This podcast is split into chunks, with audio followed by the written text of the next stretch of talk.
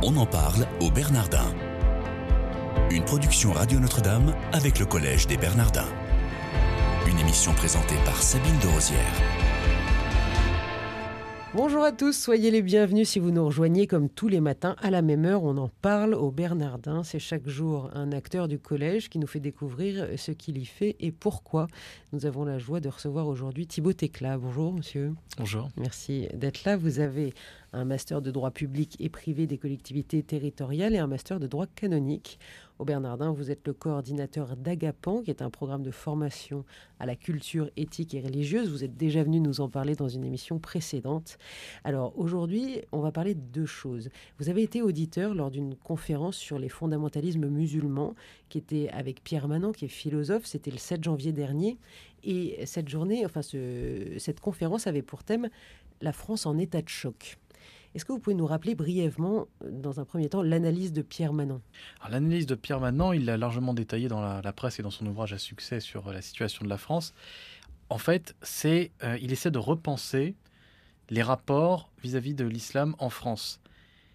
Il a un propos qui est un peu provocateur, je pense, mais euh, qui a du sens. Il dit que la France pourrait être islamisée par défaut. C'est ce qu'il dit. Et donc, il considère que, en fait, on, est confronté à un islam fort au sein d'une nation qui est faible. Et donc, pour lui, il prône quelque part une sorte de réenracinement de la France vis-à-vis euh, de ses valeurs chrétiennes, au sein même de ses valeurs chrétiennes, qu'on retrouve la marque chrétienne de la nation française et euh, en même temps qu'il y ait une ouverture vis-à-vis de l'islam. Alors il y a toute une espèce de toute une réflexion qui, est menée pour savoir en gros ce qu'il faudrait concéder ou il faudrait ne pas concéder. Il considère par exemple qu'on devrait avoir plus de souplesse sur euh, la question des, des repas à la cantine, qu'on pourrait avoir plus de souplesse aussi sur les horaires séparés euh, lors de la piscine. Et à l'inverse, il invite les musulmans à accepter la stricte monogamie, à accepter une totale liberté d'expression, donc notamment on voit l'affaire des caricatures, etc. Et euh, des choses comme ça. Donc c'était, euh, c'est ce que défend Pierre Manant. Et donc on a eu une conférence effectivement qui était passionnante parce qu'il y a eu du, des échanges, des débats, tout le monde n'était pas d'accord. Et personnellement, j'ai trouvé ça extrêmement enrichissant. Et alors, est-ce que vous, justement, Thibaut Tecla, vous êtes d'accord avec l'analyse et avec les propositions? Parce que Pierre Manon s'en tient pas uniquement à l'analyse et à la réprobation ou à l'approbation de, certains faits, mais il propose euh, des choses concrètes derrière. Est-ce que vous, vous êtes d'accord avec lui? Je ne suis pas entièrement d'accord avec ce que dit Pierre Manon. Je suis d'accord quelque part avec le constat euh, d'une société, euh, pour reprendre les, les termes de Jean-Paul Willem, une société ultra moderne qui euh, se caractérise par une déliquescence de la nation. Et c'est vrai, parce que dans la société euh, ultramoderne actuelle, ce qui se passe, c'est que les idéaux séculiers sont autant remis en cause que les religions.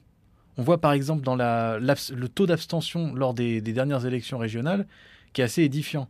C'est-à-dire qu'on avait une société moderne, j'essaie de résumer très brièvement, on avait à l'époque une société moderne où les gens n'allaient plus à la messe mais ils votaient on arrive à une époque où les gens ne vont plus à la messe, ne votent plus. Donc on n'est même plus dans le post-moderne, mais on est dans l'ultra-moderne. Alors c'est en fait euh, l'ultra-modernité, c'est plutôt une analyse alternative à celle de la post-modernité. C'est considérer qu'on est toujours dans la modernité, mais qui est tellement, euh, on n'est plus que jamais dans la modernité, et que finalement, on arrive même à une contestation des idéaux séculiers, que tout est remis en cause et que finalement, au final, il est, pas plus, euh, il est tout aussi moderne de critiquer un parti politique que de critiquer une religion. Et tous les idéaux euh, qui faisaient notre société moderne sont aussi remis en cause, d'où un taux d'abstention faramineux.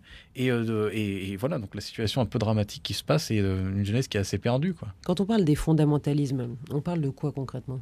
Il y a différents types de fondamentalisme. On a fait le, bah, on a le fondamentalisme euh, euh, musulman qu'on a connu euh, effectivement avec les attentats. Après, il peut y avoir différents types de fondamentalistes au sein même d'une tradition religieuse. Et là, Antoine Arjakovski il a une analyse assez pertinente qui concerne le christianisme orthodoxe, mais qui en fait est déclinable aussi à toutes les branches du christianisme et voire même aux autres religions. C'est de dire que dans chaque religion, il y a une composante qui est zélote, c'est-à-dire des gens qui vont être ancrés dans la pratique, etc. Euh, une composante qui est prosélyte, donc ouverte sur l'extérieur, qui va vouloir plus de, conversion pour agréger un, maximum de personnes. Une composante qui est spirituelle, qui va être plus être dans le, dialogue, l'ouverture, etc. Et une, une, composante qui va être plus contestataire. Et euh, donc voilà, qui va être dans la critique, euh, une pensée plus révolutionnaire. Et il peut y avoir une dérive fondamentaliste dans ces quatre tendances-là Donc il peut, y avoir des fondamentalistes un peu de, différentes manières, et peut-être que, idéalement, au sein d'une tradition religieuse, il s'agirait de trouver l'équilibre entre ces quatre-là pour éviter euh, le, fondamentalisme. Trouver une sorte de juste milieu qui équilibrerait entre ces différentes euh, composantes. Et vous pensez que c'est pas un peu utopique? Alors, utopique, j'aime pas trop ce mot, je dirais plutôt eschatologique, dans la mesure où c'est quelque chose vers lequel on doit tendre, un idéal auquel on doit s'efforcer de tendre, comme une fin dernière qu'on devrait euh, aboutir, même si ça ne se produira pas de notre vivant, même si ce ne sera pas dans la génération d'après ni de celle d'après. Mais euh, effectivement, je pense qu'il y a cet effort à, faire en permanence. Et est-ce que vous pensez que la situation dans laquelle se trouve la France va empirer ou alors on peut mettre en place justement certaines propositions de Pierre Manon, entre autres, et puis que du coup on va endiguer le problème? Je pense que euh, l'approche de Pierre Manon est intéressante, mais ça ressemble un peu à, de ce que j'en ai compris, à une forme de négociation de type on vous donne ça, vous nous laissez ça, on vous donne ça. c'est un peu de la politique. Hein. Oui, oui, mais je sais pas. Honnêtement, moi, je, ce qu'on nous prenons euh, au sein de l'association Coexister, c'est la coexistence active. C'est effectivement un moment où les différences ne doivent plus poser problème, mais doivent être une richesse pour qu'on puisse partager avec tous. Euh, le moment de dialoguer avec une autre religion doit être l'occasion de se réenraciner dans sa propre tradition et y compris si on est athée, si on adhère à une tradition de libre pensée, etc. Je ne suis pas né dans le christianisme. J'ai été baptisé, j'avais 25 ans. Donc c'est une démarche de conversion personnelle. Et j'ai à cœur de transmettre la foi. C'est pour ça aussi que, que je travaille aussi comme euh, responsable d'aumônerie à Notre-Dame de la Gare. C'est quelque chose qui m'apparaît très important. Après, il faut aussi, je pense, accepter de se placer comme auditeur de ce que l'autre a à dire. C'est-à-dire qu'il ne faut pas faire du prosélytisme comme ça à tout craint, mais il faut aussi parfois accepter d'écouter parce que c'est l'occasion de se réenraciner. Si un musulman va parler de certaines choses, par exemple tenir des propos contre la, Trinité parce qu'il n'y croit pas, il adhère au Tawhid, etc., eh ben, ça va peut-être m'inviter à mieux comprendre ce qu'est la Trinité. Donc, à, je sais pas, faire des recherches, à euh, suivre des cours, des formations, etc. Et euh, pour pouvoir non seulement lui répondre, mais aussi pour pouvoir m'enraciner moi-même.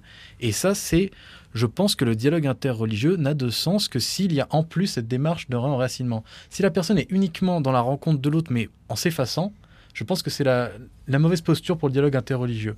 C'est euh, au contraire essayer de renouer avec le cœur mystique de sa propre tradition. Et il peut même y avoir un cœur mystique dans la tradition républicaine, contrairement à ce qu'on pourrait croire. Donc même en étant laïque et athée, on peut retrouver une mystique républicaine. Euh, Charles Péguy disait que tout commence en mystique et tout finit en politique. Donc il y a aussi une mystique républicaine, ça pourrait être un autre débat, un grand sujet. Vous reviendrez pour en parler. Éventuellement. Mais voilà, donc par exemple dans la mystique chrétienne, eh bien c'est quand, je ne sais pas comment devenir... Euh, bah, comme dit Sainte Faustine Kowalska, comment devenir le miroir, le miroir de Dieu en quelque sorte.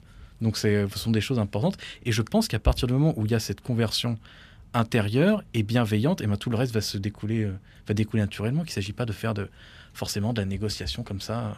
On en parle au Bernardin aujourd'hui avec Thibaut Tecla, qui est le coordinateur euh, d'Agapan. Alors, vous avez aussi organisé, Thibaut, une conférence justement avec l'association Coexister, dont vous êtes membre. Mmh. Et c'est une conférence qui était au collège euh, le, 10 décembre 2015 sur euh, l'eschatologie juive et chrétienne. Est-ce que vous pouvez nous dire quel était le but de cette conférence? Alors là, le but, effectivement, on parle souvent du fondamentalisme musulman, mais on, on a tendance à laisser un peu de côté, en tout cas dans la presse, les dérives fondamentalistes qu'il peut y avoir au sein du christianisme et du judaïsme. Et là, le but de, cette conférence, c'est de répondre à un phénomène qui était très présent dans le, monde chrétien, en particulier dans le monde évangélique, mais il existe aussi dans le monde catholique, hein, qui consiste en gros à interpréter l'actualité à l'aune de l'Apocalypse. Et il existe aussi dans le monde juif. Hein. on voit des, certaines vidéos sur YouTube assez, euh, voilà, qui est de, de, personnes qui sont rabbins ou qui se disent rabbins, etc. Et euh, qui vont commencer à interpréter que voilà, euh, Daesh, ça va être la bête de l'Apocalypse, ça va être l'Antichrist, etc. Bon, euh, ça peut être, on peut dire la même chose à toutes les époques, quoi. Et, je sais pas, la Première Guerre mondiale, ça peut être la guerre entre Gog et Magog aussi. Enfin, je veux dire, c'est donc c'était un peu pour faire le point sur ces questions. Comment faut-il lire la Bible? On avait fait venir un intervenant, David Vincent, qui, était, est évangélique, pour parler justement euh, voilà, des différentes interprétations qui, existaient de l'Apocalypse et comment il se, positionnait euh, lui-même. Lui, il avait plutôt une interprétation historique. Alors c'est intéressant parce qu'on avait fait venir l'année dernière le père de Villefranche qui lui a une interprétation spirituelle de l'Apocalypse. Donc lui, euh, David Vincent, c'était pour considérer que ça décrivait des événements qui s'étaient passés à l'époque. C'est une manière d'analyser des événements qui s'étaient passés, donc à l'époque où le texte a été écrit. le père de Villefranche, il a tendance à rendre ça plus intemporel, mais en donnant un sens spirituel. Donc ça, c'était intéressant parce qu'on a eu deux approches différentes. Mais en fait, euh, et euh, il y a aussi Hervé Dibokobza qui, qui, est intervenu pour le judaïsme pour parler donc aussi de, la lecture juive de l'Apocalypse. Mais ce qui ressort globalement de ces deux interventions, de cet intervenant chrétien évangélique et de cet intervenant juif, c'est qu'il faut arrêter, en gros, de prendre la Bible pour euh, pour, euh, pour un livre de voyance, pour Madame Soleil, quoi, en quelque sorte. C'est pas le, le, le, but, ce n'est pas l'objet. Coexister, est-ce que vous pouvez nous rappeler en quelques mots euh, de quoi il s'agit? Alors, coexister, c'est le mouvement interconvictionnel des jeunes, donc avec des, des, jeunes de différentes convictions ou confessions, qui peuvent être de traditions religieuses très diverses. Voilà, ça va du, des religions euh, monothéistes abrahamiques, au monothéisme non abrahamique, aux religions euh, orientales, euh, donc l'hindouisme, le bouddhisme. on inclut aussi, quelques bahis qui font partie de l'association, donc qui est une religion un peu moins connue. Et puis aussi, bien sûr, un grand nombre d'athées et d'agnostiques qui font partie de l'association. Qu'est-ce qui vous plaît, vous, dans cette association? Bon, moi, cette association, je l'ai rejoint en même temps que je me suis converti, en fait, parce que je considérais que le dialogue était euh, consubstantiel à la conversion. Ça, c'est ce qui me plaît dans l'approche de Pierre Manant, cette idée tout de même de réenracinement à la rencontre de l'autre. Je n'ai pas eu d'éducation religieuse, mais en rencontrant des musulmans qui étaient ancrés dans leur foi et dans leur tradition, euh, j'ai voulu rechercher un peu quelle était la, quelle était la tradition qui me correspondait, quelle était la religion qui me correspondait, ce qui m'a amené, euh, donc après avoir lu le, Coran, après avoir lu les, la Sunna, la, vie de Mohamed, etc., euh, après avoir lu la, Bible, l'Ancien Testament d'abord, et puis les évangiles ensuite, et euh, voilà, c'est ce qui m'a amené finalement à, à, devenir chrétien. Et je considère donc que pour moi, le, la rencontre avec l'autre, en particulier avec les musulmans, mais aussi avec les juifs, était consubstantielle à l'idée de, de la conversion. Merci beaucoup Thibaut Téclat d'avoir été avec nous dans cette émission. On en parle au Bernardin, chers auditeurs. Merci de votre fidélité. Je vous souhaite une excellente journée.